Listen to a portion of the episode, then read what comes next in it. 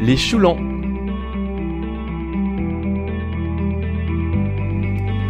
Depuis des années, des centaines de lieux développent des solutions efficaces pour habiter joyeusement cette planète tout en préservant les écosystèmes. En ville ou à la campagne, tous ont en commun de remettre le collectif, l'autonomie, la sobriété et la solidarité territoriale au centre de leur vie. À tous ces citoyens qui font le choix de l'évidence, Kaizen, Colibri et la coopérative Oasis ont voulu leur donner la parole. Les Choulans est un habitat participatif en périphérie de Lyon. Ici, sept foyers y vivent avec des espaces privatifs et des espaces communs. Une partie des travaux ont été réalisés en autoconstruction avec des matériaux durables. Audrey Gical nous accueille pour nous présenter le fonctionnement du lieu. Audrey s'est spécialisée dans l'accompagnement des collectifs. Elle nous donne des clés pour mieux comprendre le fonctionnement de ce mode de vie. Elle est également auteur du livre Les clés de l'habitat participatif, publié aux éditions Yves Michel. Dans ce podcast, La Voix des Oasis, elle partage avec nous quelques-unes de ses expériences du vivre ensemble. Salut Audrey.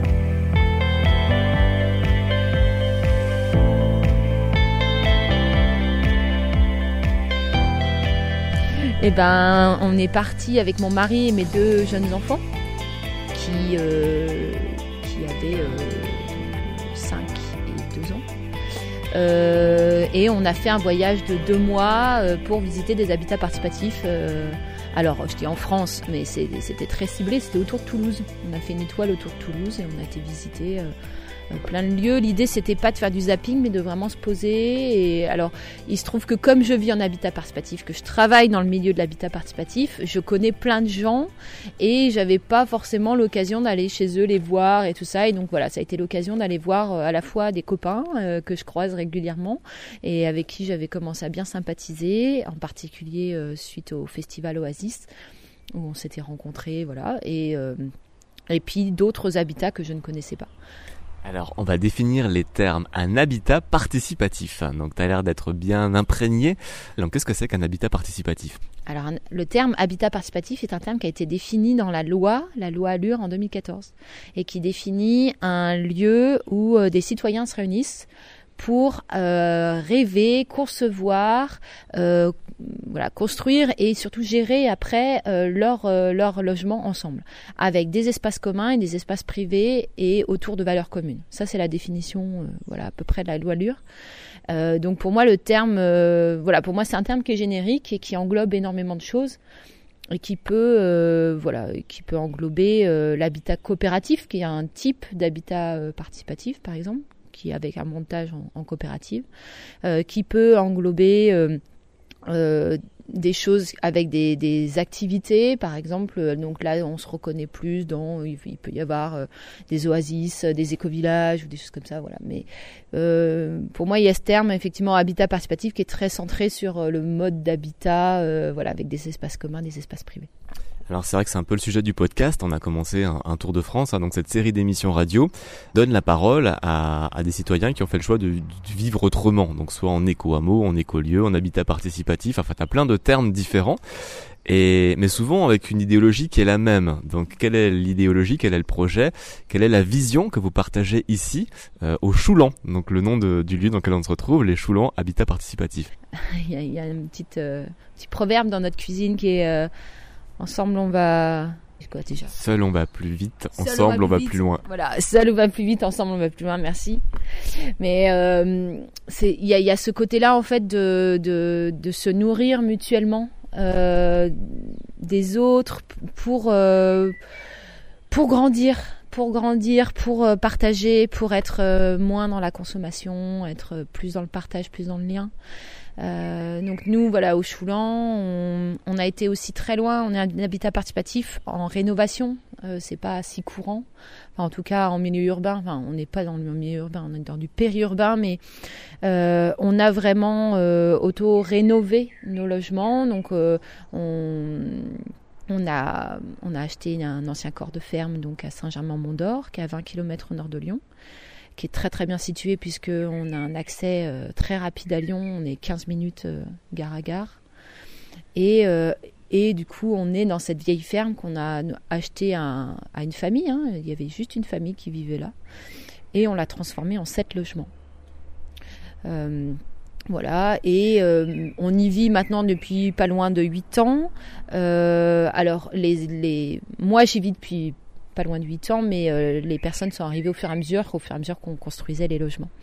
Alors, je, on va visiter après hein, le, le, ce, ce, collectif. On peut parler du mot collectif, ça, ça correspond, hein, ce collectif, cet habitat partagé. Euh, mais j'ai envie de revenir un peu sur l'origine. Donc, c'est comment est-ce qu'on trouve euh, ses copains, euh, les familles qui vont participer à ce projet? Quels sont les gens qui vont se lancer dans cette aventure de l'habitat partagé? Alors, nous, on n'était pas des copains au départ. On s'est connus autour du projet. On était on va dire des connaissances. Euh, on a, mon mari et moi, on a posé par écrit ce qu'on voulait, on l'a envoyé dans les réseaux euh, écologiques, euh, d'habitat participatif, etc. Et et euh, voilà, des gens sont venus et on a commencé à construire le projet, qui n'était pas du tout ici au départ, qui était Montée de Choulan, et c'est pour ça qu'on s'appelle comme ça. Montée de Choulan, c'est une, une, rue qui est très connue dans Lyon parce qu'elle passe, c'est à peu près au niveau du tunnel de Fourvière. Voilà, le tunnel de Fourvière rentre dans la montagne euh, à l'endroit où la Montée de Choulan monte. Et euh, voilà, donc on a travaillé pendant un an sur ce projet, euh, donc qui était vraiment en ultra urbain, hein, qui était à 10 minutes euh, de Perrache, euh, vraiment plein cœur de Lyon, mais qui avait la particularité d'avoir 3000 mètres carrés de terrain, des arbres classés, enfin une espèce de, de truc complètement incroyable à cet endroit-là. On a travaillé pendant un an, c'est appartenait à des prêtres, et puis finalement ils ont choisi des promoteurs qui offraient plus cher que nous. Euh, du coup, on a changé de projet, on a rebondi et euh, comme on avait du mal à, renoncer à ce jardin qui nous avait fait tant rêver, et eh ben euh, finalement on a été un petit peu plus loin, on a trouvé donc voilà cette bâtisse à Saint-Germain. Et on a, on a décidé d'acheter. Évidemment, le groupe s'est complètement euh, construit. Il y a plein de gens qui ont lâché à ce moment-là, plein d'autres qui sont arrivés. Donc on, a vraiment euh, comment on s'est trouvé, c'est vraiment le bouche à oreille, les réseaux, euh, c'est autour du projet euh, qu'on s'est qu'on s'est connu. Et, en fait, je trouve ça hum, presque mieux. C'est-à-dire que on n'est pas des. Bon, je dis pas que c'est mal d'être avec des potes, mais j'ai des fois on se pose moins de questions quand on démarre un projet avec des potes que quand on démarre avec des inconnus. Avec des inconnus, on a plus d'appréhension et du coup, on va vraiment se poser les questions de OK, c'est quoi tes valeurs? OK, euh, qu'est-ce que tu veux vivre? Voilà. Et après, on, peut vivre avec des gens, euh, voilà, moi, mes co-habitants, il y a, des personnes avec qui j'ai plus d'affinité que d'autres. Et, ça n'empêche pas, en fait, de vivre très bien et d'avoir euh, des relations, euh, voilà, d'amitié avec certains et plus de voisinage avec d'autres. C'est, tout ça, c'est très bien. Aujourd'hui, il y a quand même pas mal de gens qui ont envie de vivre différemment. Donc, est-ce que l'habitat participatif peut répondre à cette envie de différence? J'aimerais bien comprendre quelles sont les motivations diverses euh, qu'on peut avoir pour pouvoir rejoindre ce type d'habitat participatif. Dans ce que tu viens de dire, pour moi, il y a deux questions. Il y a les motivations au démarrage, donc souvent les motivations démarrage, euh, enfin pourquoi je veux aller en habitat participatif, euh, bah il y a euh, euh le côté partage, par exemple juste l'aspect matériel, partager des espaces, euh, c'est stupide d'avoir une chambre d'amis par foyer, partager une buanderie, c'est stupide d'avoir chacun sa machine à laver, voilà. Donc il y a le côté très matériel du partage. Nous au Choulan on va très très loin sur le partage, on a une flotte de véhicules en partage, on, on mutualise aussi toute notre alimentation, on fait les donc on s'organise en termes de courses etc voilà, je pourrais vous montrer. Mais voilà, du coup, et puis tout ce qui va être matériel du type euh, appareil à raclette, euh, appareil euh, pour faire des crêpes, des trucs comme ça. Voilà, tout ça on mutualise et c'est très bien comme ça et les outils aussi. Hein. On a une grosse mutualisation des outils. Euh, et puis après, il y a, euh, il va y avoir tout ce qui est partage euh, de savoir, partage, voilà, d'échanges humains, de relations. Moi personnellement, j'ai jamais vécu seule. je suis passée de colloque étudiante à colloque d'actifs à l'habitat participatif. En fait, pour moi, je n'ai pas j'ai pas fait le choix de l'habitat participatif, j'ai juste pas fait le choix de l'habitat individuel en fait. Euh, pour moi, c'était juste une, évidence. J'ai toujours vécu en collectif et j'avais pas envie de changer, même si c'était pas toujours facile. Après, l'autre question, ce que tu dis là, le développement intérieur, le, travail intérieur, ça, moi, maintenant, je me rends compte au bout de huit ans euh, dans le collectif, je me rends compte du chemin qu'on a fait chacun et de ce que ça m'a apporté. Mais c'était pas une de mes motivations à la base, c'est-à-dire qu'on n'est pas un habitat participatif centré sur euh, le développement personnel, on fait pas du yoga, on fait pas, euh, même si on fait des formations ensemble, on a fait des formations à la communication non violente, des choses comme ça, mais c'était c'était pas notre objectif. C'était plutôt on fait ça pour nous améliorer collectivement. On fait voilà. Mais il n'y a pas d'obligation à à méditer chaque matin ou avoir une religion commune. On n'est pas du tout centré sur ça. Mais euh, voilà, vraiment, quand je regarde en arrière rétrospectivement et que je constate euh, ce que ça m'apporte au quotidien, euh, c'est un peu comme je fais souvent le parallèle avec les enfants. En fait, les enfants, moi, quand j'ai eu des enfants, j'étais j'étais effarée de voir que personne m'avait dit que des enfants c'était du développement personnel en continu en fait. Enfin, on est tout le temps en train de, de se dire mais mais comment je fais ça? Ah oui bon et on lit des choses et on comprend mieux et ah oui ok ça me renvoie ça sur moi et du coup on travaille sur soi. Bah, l'habitat participatif c'est ça en fait, c'est une galerie des glaces. C'est c'est des miroirs euh, de partout qui nous renvoient à nous-mêmes des choses à travailler. Et, et du coup euh, voilà, il y a peut-être des gens qui ont conscience de ça avant. Moi, j'en avais pas conscience avant. Moi, je le vois rétrospectivement. Mais en tout cas, euh, du coup, maintenant, c'est mon métier et j'accompagne des groupes. Euh, j'invite les gens à, à, réfléchir à ça. C'est-à-dire que si euh, ils vont en habitat participatif en se disant je veux pas changer, je veux rester tel quel, ah bah ça, ça risque de pas très bien marcher en fait, parce que il y a, y a besoin, il y a besoin de alors, il n'y a pas forcément besoin de se mettre dans une grotte pendant dix jours pour euh, méditer, mais il y a besoin de, se dire, ok, euh, là, je suis en conflit avec quelqu'un.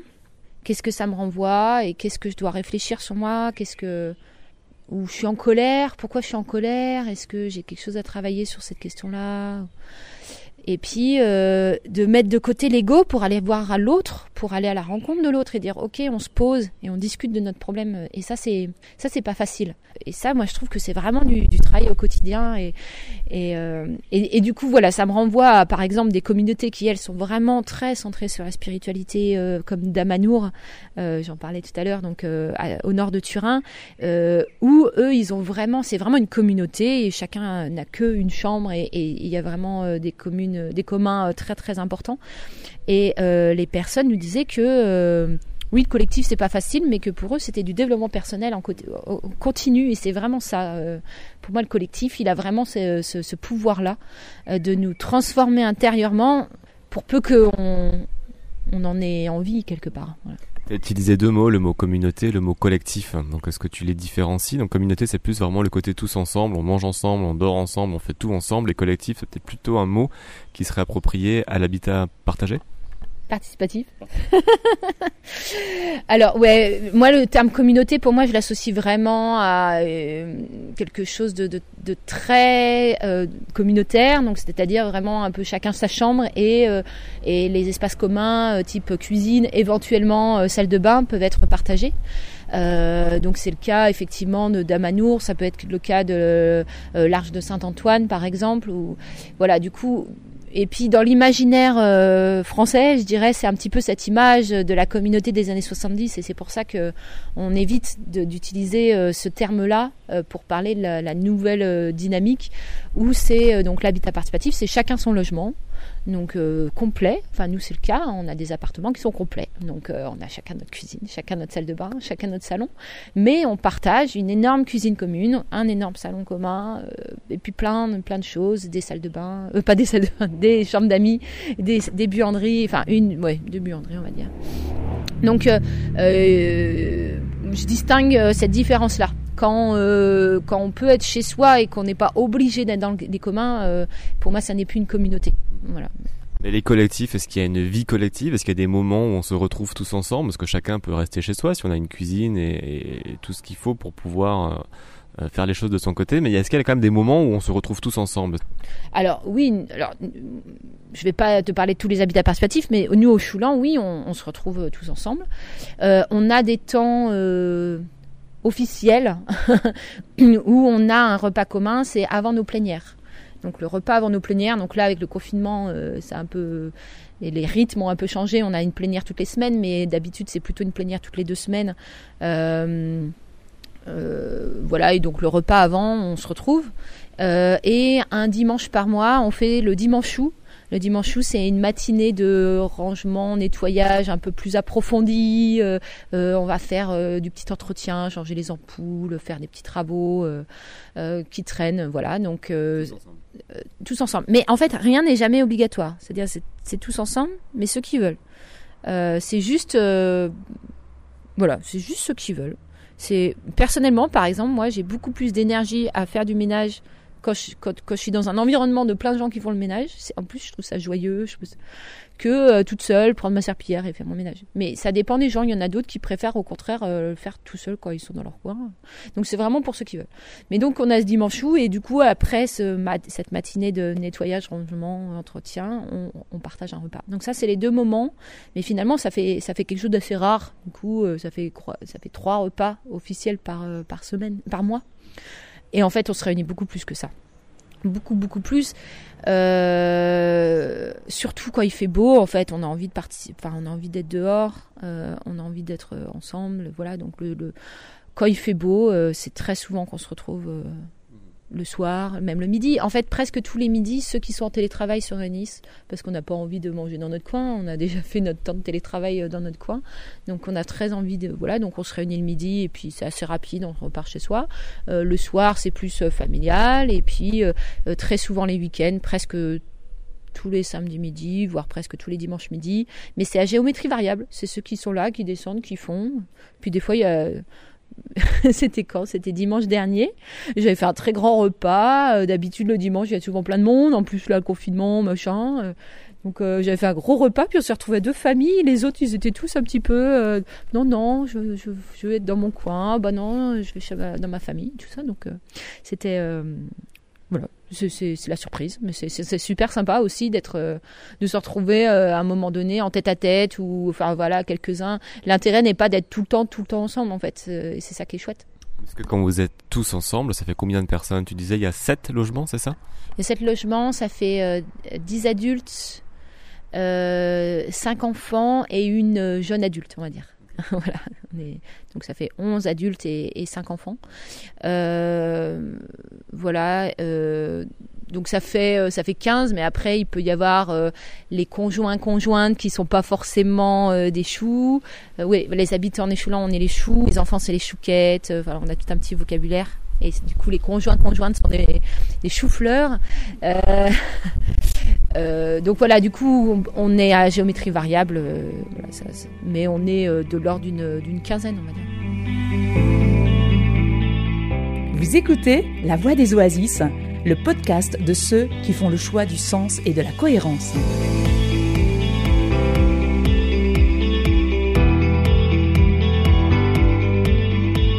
Mais si j'ai bien compris, à titre professionnel, tu fais ça aussi, tu fais de l'accompagnement pour des jeunes collectifs qui veulent se monter en habitat participatif.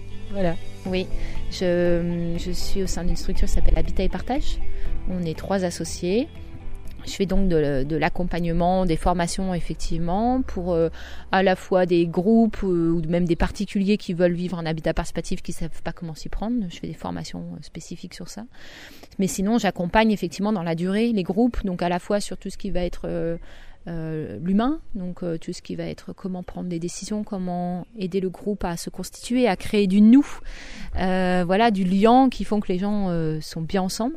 Et puis, bah, les aider sur les aspects techniques, montage juridique financier, sur le projet, le, suivi de projet immobilier, toutes ces questions-là. Et puis, euh, au sein d'Habitat et Partage, on va un petit peu plus loin que juste euh, accompagnement et formation, puisqu'on développe nos propres projets immobiliers au sein d'une foncière citoyenne. C'est-à-dire, c'est nous qui repérons un terrain. Donc là, c'est vraiment très adapté sur des endroits à pression foncière euh, importante, comme la métropole de Lyon. Donc, on repère des terrains donc proches de Lyon et on constitue un groupe sur ce terrain. Donc, on fait un appel. On a 2000 personnes intéressées dans nos bases de données intéressées par l'habitat participatif. Donc on dit, eh oh, il y a un projet euh, à tel endroit. Et donc on constitue, enfin le groupe se constitue, on l'accompagne pour se constituer, et ça, le groupe reste maître sur tout ce qui va être euh, espace individuel, espace commun et leurs valeurs. Et, euh, et nous, on s'occupe du montage juridique financier. on porte en fait ce, ce projet-là. Comment est-ce que tu as mis un pied dans cet univers?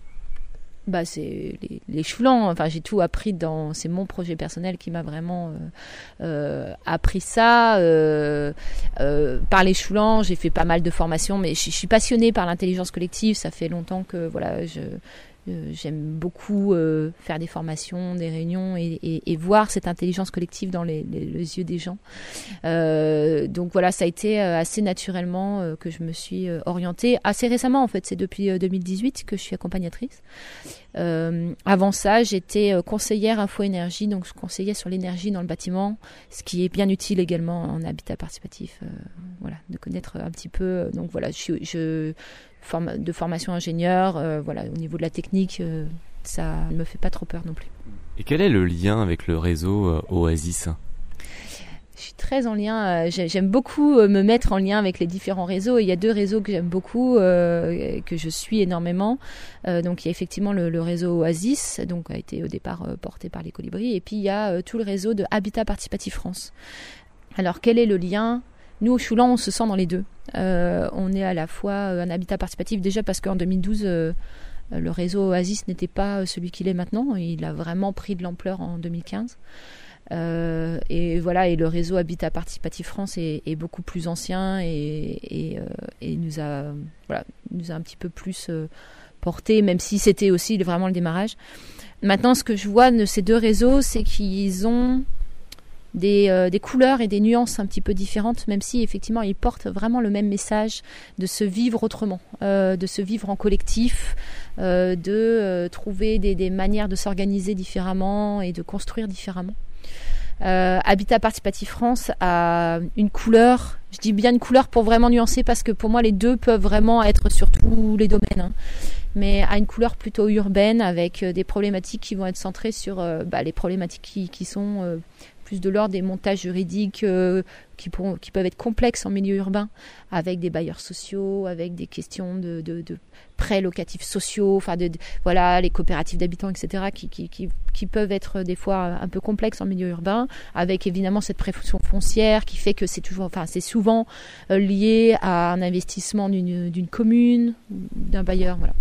Et puis les oasis sont plutôt avec une couleur plus rurale donc avec des gens, euh, donc euh, euh, quelque chose de très différent, c'est-à-dire il y, a moins de pression foncière, c'est des projets qui sont moins chers, il y a moins souvent besoin d'un engagement politique, même si ça aide évidemment.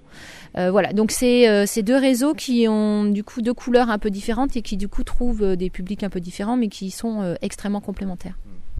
Est-ce que tu as des chiffres euh, par rapport aux, aventures d'habitat participatif en France?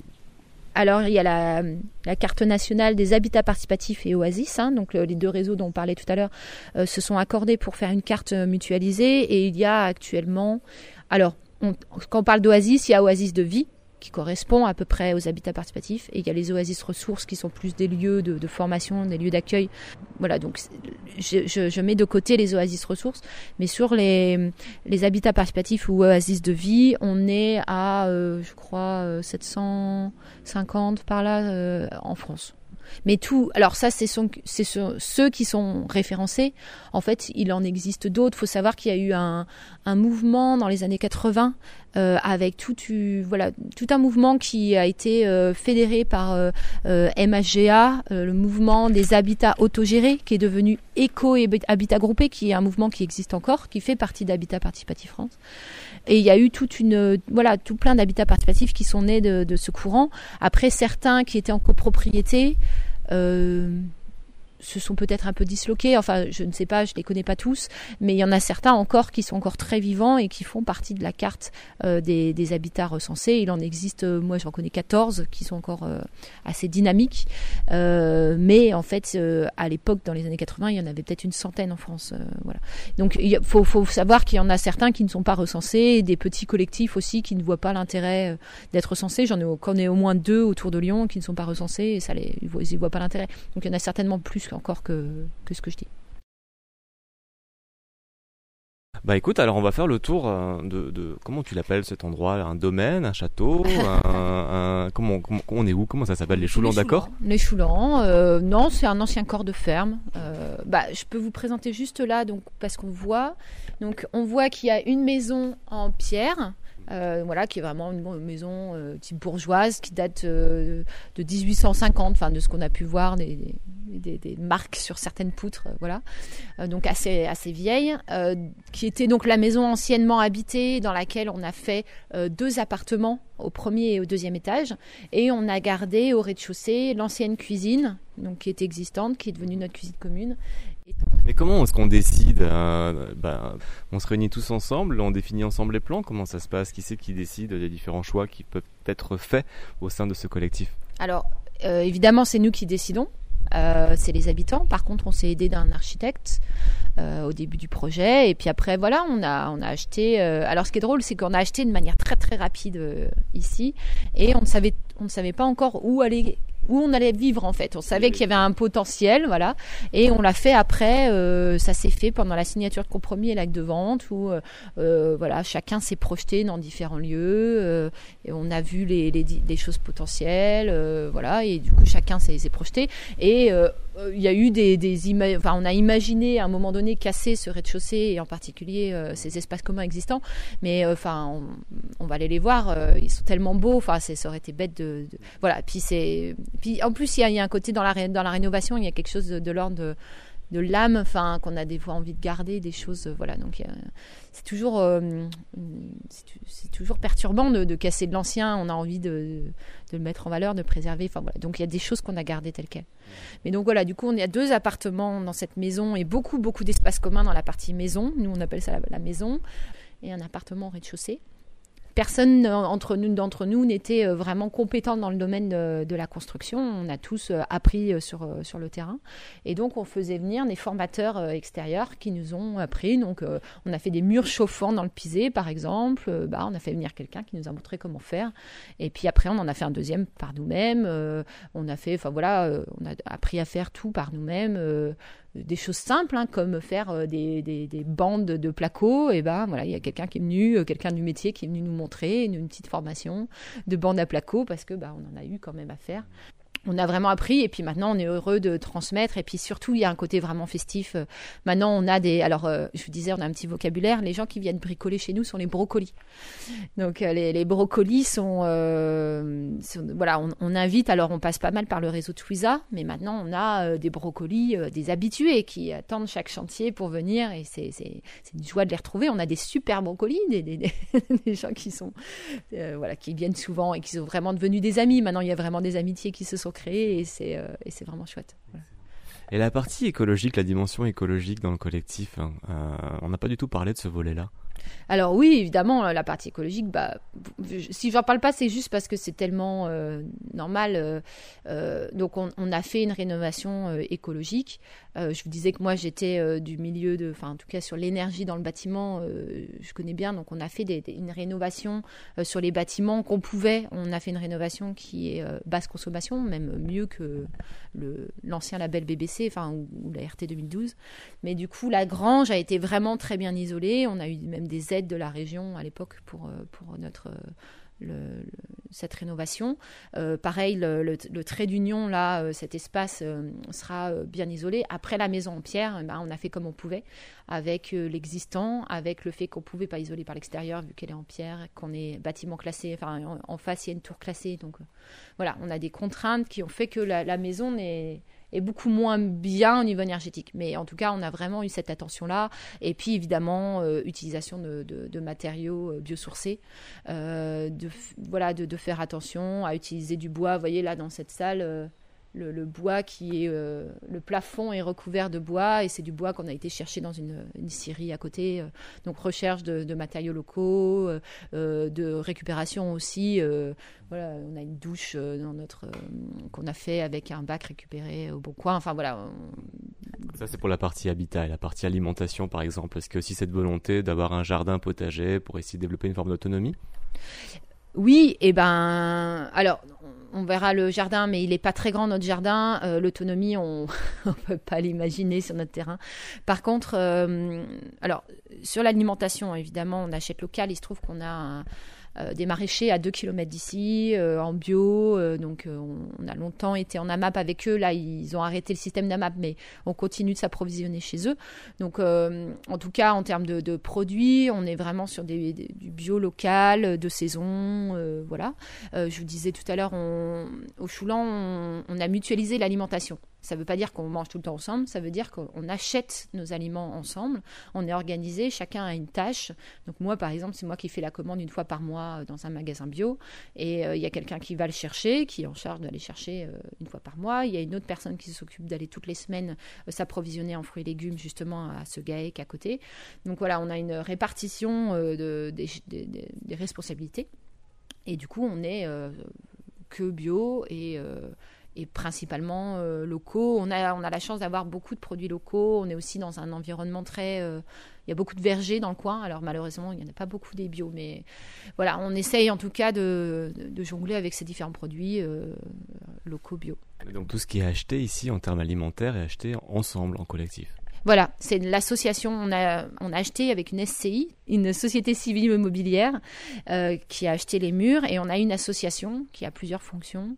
Euh, et la fonction, euh, donc, bah, je parlais de, des concerts, tout ça, c'est l'association qui organise euh, tout ce qui est événement culturel, qui va gérer la flotte de véhicules et les achats alimentaires, tout ce qui est voilà vivre ensemble. Et puis elle a aussi une autre fonction, c'est qu'elle bloque la spéculation au sein de notre notre montage juridique, puisqu'elle est majoritaire en termes de parts. Voilà, ça c'est le, petit plus. Mais donc voilà, on a une association qui, qui, a pas mal de, fonctions et du coup au niveau de l'alimentation, c'est l'association qui paye tout. Et nous, comment on fait pour savoir ce qu'on consomme, euh, on compte nos repas. Donc on a un tableau Excel, on compte nos repas, ça permet aussi de compter euh, euh, des pourcentages, enfin voilà, moins pour les enfants par exemple. ça permet de compter quand moi ma, famille vient, je compte les repas pour ma famille. Donc ça, fait quelque chose. Alors voilà, ça, paraît une usine à gaz, mais en fait c'est assez simple, ça se remplit très facilement. Et, et tous les trois mois du coup, eh ben je paye. donc on sait combien coûte un repas et ça nous permet d'avoir alors ça ça fonctionne que grâce à un certain lâcher prise. C'est-à-dire qu'on compte les repas du midi du soir, on compte pas les petits déj, on compte pas les goûters. On compte pareil un repas que ce soit une plâtrée de pâtes que un super repas avec de la viande et de l'alcool. Donc voilà, on a un certain lâcher prise par rapport à ça, mais ça nous permet euh, aussi de faire qu'on ne compte pas du tout tout ce qui va être lessive, euh, les machines à laver, tout ça c'est noyé dans l'alimentation et on compte pas du tout. Euh, on compte pas tout ce qui est produit d'entretien, tout ça c'est pareil, c'est noyé. Donc ça nous fait un, un coût de repas qui à plus de 5 euros, qui paraît cher, mais en fait, ça inclut plein de choses dedans. Et c'est euh, agréable d'être dans, ce lâcher-prise. Et ça permet aussi, en fait, pour moi, c'est vraiment euh, quelque chose qui nous permet d'avoir une cuisine commune qui vit énormément. Ben, on va aller la voir. Donc tu as un système de pots communs où toutes les semaines ou tous les mois, chaque habitant reverse quelque chose? Non, euh, on a payé en avance euh, pour donner de la trésorerie à l'association. On a donné euh, une certaine somme. Et tous les trois mois, l'association nous fait un appel sur ce qu'on a réellement consommé. Donc après, on, paye notre nombre de repas fois, euh, fois le prix du repas. Vous écoutez La Voix des Oasis, le podcast de ceux qui font le choix du sens et de la cohérence.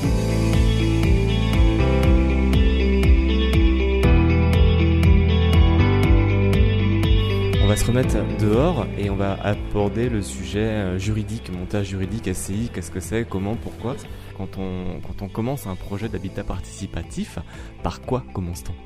Eh bien, pas par le juridique, justement. On commence par euh, constituer, moi, je travaille avec les groupes sur la constitution du nous. Euh, parce qu'en fait, c'est par, c'est par la confiance au sein du groupe qu'on va réussir à prendre des décisions. On peut pas prendre des décisions si on, voilà, on n'a pas ce niveau de confiance et si on n'a pas cette envie de vivre ensemble et cette, voilà, ce, nous, ce collectif qui est né. Donc au démarrage, ça va commencer par de l'interconnaissance, par définition des valeurs, définition de la raison d'être. ça va être trouver le nom, enfin des choses structurantes. On va prendre des décisions ensemble, mais sur des choses qui, voilà, qui ont une, grande valeur, euh, mais qui ne sont pas les montages juridiques. Euh, pour plusieurs choses, voilà, parce que en fait, ce... il y a plusieurs étapes dans le nous en fait. Ce, collectif il naît euh, petit à petit et au début on a on a des espèces de masques. On n'est pas on n'est pas nous-mêmes, on n'est pas dans l'authenticité. Et du coup, il y a, besoin voilà, de faire tomber ces masques. Il y a besoin aussi des fois de, rentrer dans, des conflits. Hein. Il, y a, plusieurs étapes. Il peut y avoir aussi euh, cette partie de conflit. Et donc, c'est que quand on est vraiment sur euh, un collectif qui, commence à être mature, qu'on va pouvoir prendre des décisions vraiment structurantes. Euh, voilà. Donc, cette étape-là, constituer son collectif, ça prend combien de temps? Ça, peut dépendre des collectifs et puis ça dépend aussi euh, du nombre de rencontres en fait. Euh, clairement, euh, je vois là, il y y a, des collectifs avec le confinement, là, il y a la, Maison Bleue là qui s'est retrouvée. Ils étaient en coloc et ils ont migré euh, dans un, lieu euh, cinq jours avant le confinement. Mais clairement, euh, si on se retrouve tous en mode 24 sur 24, le collectif il naît très très vite, c'est évident. Alors que quand on se réunit une fois par mois, bah là, ça peut prendre des années. Donc voilà, pour moi c'est long. sur les groupes que j'accompagne. par exemple, j'ai un groupe là à côté d'ici à Trévoux que j'accompagne depuis janvier. Et on va commencer maintenant là à aborder la question juridique. Et après, la question juridique, on ne l'aborde pas par le biais de quel montage juridique. On l'aborde par construire le cahier des charges juridiques. Le cahier des charges juridiques, c'est des questions qui ne sont pas du tout techniques, qui sont est-ce que vous voulez être propriétaire ou locataire? Est-ce que vous voulez être solidaire euh, euh, entre vous sur euh, l'aspect financier Est-ce que vous voulez euh, Enfin voilà, c'est des questions qui sont vraiment des, presque des choses de l'ordre de la, des valeurs du groupe en fait. la question de l'héritage, la question, la question de la gouvernance, enfin toutes ces questions-là, il faut se les poser et ensuite ça va déboucher sur un, sur un statut voilà et, et après enfin voilà moi en tout cas comment j'accompagne les groupes je les fais travailler sur ce cahier des charges juridiques et puis, euh, et puis après, euh, et après, je leur propose euh, un top 3 de montage juridique que je leur présente et on travaille ensemble. Et sachant qu'on n'a jamais le montage juridique idéal par rapport au cahier des charges, il faut toujours faire des compromis. Donc voilà, on analyse vraiment jusqu'où on peut tordre un peu les montages juridiques pour, pour convenir au mieux au groupe. Donc, un, trouver son collectif, créer du lien, apprendre à se connaître et trouver une direction, une orientation commune. Deux, s'intéresser au montage juridique. Et trois,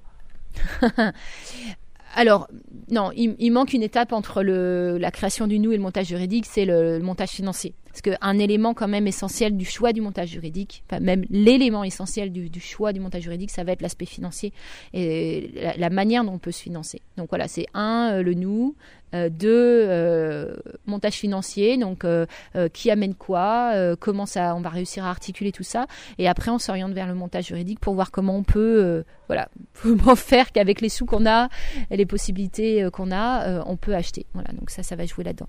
Et après, la suite, c'est quoi? Bah, Une fois qu'on a monté, qu'on a euh, le montage juridique financier, on, sait cette articulation là, eh ben on peut euh, aller euh, plus loin, mais tout ça, c'est en parallèle, c'est-à-dire qu'on va travailler sur le programme architectural en parallèle de, du montage juridique financier, c'est-à-dire qu'est-ce qu'on veut dans notre habitat, donc les espaces communs, les espaces privés, tout ça, c'est ça, ça ensemble. On, fait le montage financier en sachant ça, en fait.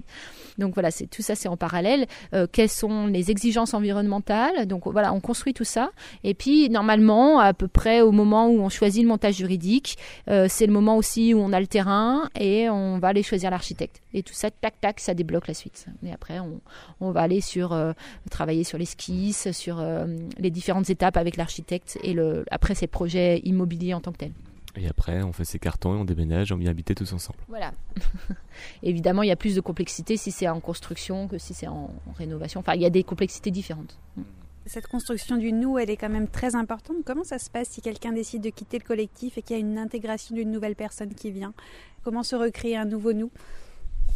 Alors c'est pas tout à fait un nouveau nous. Euh, pour moi, euh, le collectif déjà il va créer euh, un, processus d'intégration pour intégrer une nouvelle personne et il va il va soigner cette intégration pour que la personne puisse se fondre dans le nous euh, existant. Euh, donc évidemment, c'est pas complètement linéaire. Il y, a, forcément des va-et-vient. Il peut y avoir des remises en question. Hein. Une nouvelle personne, elle va avoir envie à un moment donné de, d'apporter sa touche en fait. Et, si sa touche c'est euh, remettre en question la gouvernance, c'est possible. Hein. C'est aussi ça qui, fait. Pour moi, c'est aussi des choses qui font mûrir le, collectif. Mais mais nous, on l'a vu, on a fait des, des intégrations. Euh, en fait, on a acheté et on a commencé à construire alors qu'on n'était pas au complet. Donc, on a eu des intégrations de personnes alors que ça faisait euh, un an et demi, des fois deux ans qu'on se connaissait et qu'on était ensemble. Et il y a eu vraiment cette sensation de, que les gens venaient se fondre un petit peu dans, dans, ce collectif, euh, venaient à la fois rapporter de l'énergie parce que nous, c'était des moments. Euh, je pense à un moment donné où il y a eu une sorte de, crise euh, dans, le collectif avec des personnes qui se mettaient un peu à l'écart, en pause, parce que c'était difficile pour elles. Et l'arrivée de nouvelles personnes a redonné un nouveau souffle et vraiment un, nouvel élan. Ça leur a pas fait peur d'arriver dans ce moment de crise, heureusement. Et du coup, ils sont vraiment euh, intégrés. Donc c'est des, choses qui sont assez. Euh, enfin voilà, moi je trouve qu'il y a vraiment ce côté, on se fond dans le collectif. Évidemment que ça donne, ça, ça, ça, ça oriente le collectif différemment, mais voilà, c'est différent. Est-ce qu'il y a des outils qui sont utilisés euh, pour justement un peu euh, créer du, lien dans ce collectif Quand on a des problèmes, comment est-ce qu'on fait Ce fameux facteur humain? Oui, il y, a plein de choses qui existent. Euh, je peux citer, par exemple, il y a les cercles restauratifs qui sont assez connus, qui sont utilisés par pas mal de groupes pour aider. donc le cercle restauratif, c'est pour créer un processus de gestion de conflits mais le mieux, c'est de le faire avant que le conflit arrive, parce que sinon, ça marche pas très bien. Et après, du coup, on l'applique quand le conflit arrive. Euh, nous, au Choulan, on, voilà, on a, on a fait un peu notre tambouille, mais je dirais, en fait, c'est beaucoup. Euh, euh, beaucoup de temps ensemble, d'informel, de, de, de, créer du jeu. Enfin voilà, le jeu, moi, je trouve ça génial. Rire ensemble, en fait, c'est quelque chose d'assez génial. Mais chaque collectif va trouver ses choses. Nous, on a beaucoup de musiciens, donc euh, euh, les moments où on va, voilà, faire euh, de la musique, mais ça peut être ceux qui savent pas faire de la musique, ils prennent un tambourin puis ils tapotent. mais les moments où on chante, où on fait de la musique ensemble, c'est des moments assez joyeux, où on danse, où on reçoit des musiciens, c'est des moments assez joyeux pour nous. mais il y a plein de choses qui peuvent aider au nous. nous, on se fait maintenant, on se fait des week-ends choulants. Euh, alors au début c'était pour faire des formations ensemble, mais maintenant c'est juste pour passer du temps ensemble. Donc on va à la montagne et on fait des randos. Euh. Alors on a nos voisins qui disent mais vous êtes pas tarés, vous avez une maison ensemble et en plus vous allez euh, vous faire un week-end ailleurs. Bah oui, ça nous arrive et voilà. Et c'est c'est des moments qui nous aident à être plus soudés et plus en lien. Alors là le confinement ça nous a fait des vacances des vacances choulants sur deux mois, voilà. Donc qui était mais c'est et c'était vraiment, euh, c'était vraiment très joyeux, hein, clairement, même s'il y avait des, tensions, des peurs, des craintes par rapport à, ce confinement, par rapport à ces règles sanitaires un petit peu spéciales. Euh, globalement, ça a été, euh, ça a été un moment qui était plutôt bien vécu face à ce contexte-là. Je voudrais juste dire un truc que j'ai pas dit, c'est que j'ai écrit un livre qui s'appelle Les clés de l'habitat participatif, mes expériences de vivre ensemble, et qui, qui est vraiment basé sur mes expériences d'échoulant, beaucoup plus que mon expérience professionnelle et euh, où enfin, je, je, parle énormément de la création de ce collectif euh, et de, de, comment créer le nous, de, de, de tout ce qui touche à, au développement personnel euh, au sein du collectif. Je parle beaucoup du vivre ensemble, etc. Enfin, voilà. Audrey, merci. Donc en fait ici professionnellement, chacun a une activité différente. Il n'y a pas de vous bossez pas ensemble. Non, oui, oui, il n'y a, a, pas de partage de revenus et il n'y a pas d'activité euh, sur le lieu. Mais par contre, euh, enfin, pas d'activité sur le lieu. Il y, a, beaucoup de gens qui sont en télétravail, encore plus en ce moment. Mais euh, non, il n'y a pas d'activité euh, liée au choulan. Après, on peut avoir des activités qui, trouvent du sens dans ce lieu. Moi, je donne des formations au Choulan et, ça a énormément de sens, en fait, de donner des formations. Et donc, avec notre grande salle commune qui va être normalement terminée cet été, ça, je, pourrais en donner. Mais c'est pas, on n'est pas un lieu d'accueil, on n'est pas, voilà, on n'est pas un lieu d'activité. Merci beaucoup.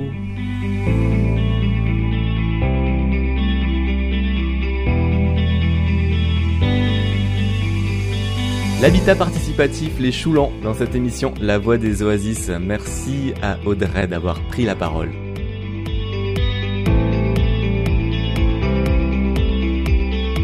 La Voix des Oasis, une production d'Alexandre Sattler à retrouver sur son site internet gaia-image.com.